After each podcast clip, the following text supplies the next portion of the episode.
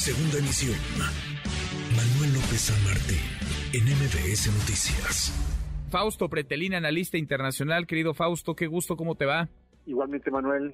Bien, ¿a ti qué tal? Muy bien, muy bien, muchas gracias. ¿Qué te dicen los resultados ayer en Brasil? ¿Cómo ves las cosas? Bueno, mira, yo creo que eh, el bolsonarismo se queda, se asienta en Brasil, pese a que Lula eh, pues eh, es, favorita para, es favorito para ganar la segunda vuelta el 30 de octubre.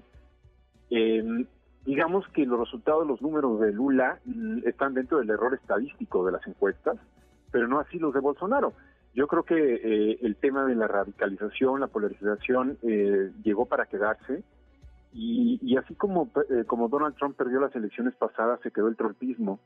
Eh, Bolsonaro lo mismo, podría suceder eso, es decir, eh, el haber ganado la Cámara, el Congreso, ¿no? Básicamente tiene 100 votos de los un poco más de 500 y junto con sus aliados tendrán por lo menos la mitad de un Congreso históricamente muy muy vulnerable, que, que son, que son difíciles obtener las mayorías y el Senado gana pues eh, una buena cantidad de, escaños, ¿no? Es decir, eh, creo que esa, ese resultado habla un poco de que sí se está asentando este bolsonarismo.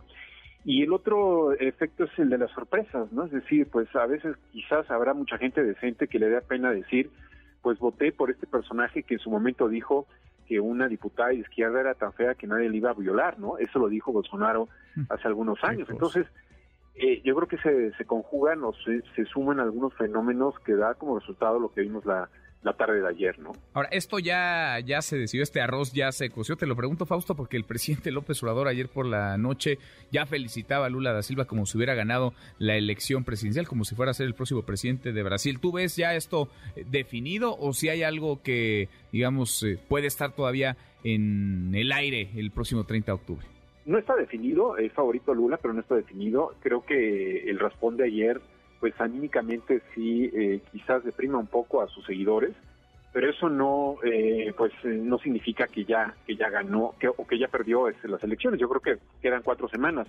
El hecho de haberlo felicitado anticipadamente, pues sí, creo que es un error porque falta la segunda vuelta, es decir, solamente vimos el primer tiempo. La segunda vuelta en los países que acostumbran a hacer ese tipo de, de, políticas electorales habla de que en una segunda vuelta lo más importante es confrontar a los dos primeros lugares, ¿no?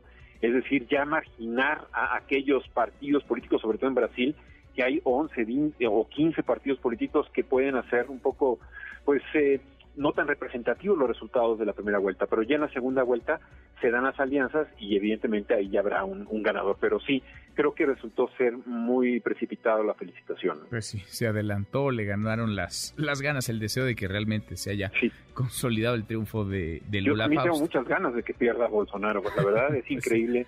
Lo que ha ocurrido, ¿no? 51 millones de votos por Bolsonaro, un, un presidente en donde minimizaba el tema de la pandemia, hubo 660 mil muertos, ¿no? Eh, es, increíble, pero, pero bueno, ahí están las sorpresas. Oye, la cereza en el pastel, pues el apoyo de Donald Trump unas horas antes de los comicios en un video en donde lo pinta, lo retrata como si fuera el mejor presidente de la historia de Brasil. Qué cosa. Sí, exactamente. Y, pero bueno, eh, eh, fallaron las encuestas en Colombia con el plebiscito, los acuerdos de paz, falló lo del Brexit, ha fallado muchos y no fue la excepción ayer, pero creo que en, momentos en donde quizás la gente eh, adelanta la segunda vuelta a la primera porque dice yo soy tan polarizado que mejor prefiero ver a eh, Bolsonaro en lugar de Lula, pues bueno, es, difícil, ¿no? Sin duda, sin duda. Fausto, gracias como siempre.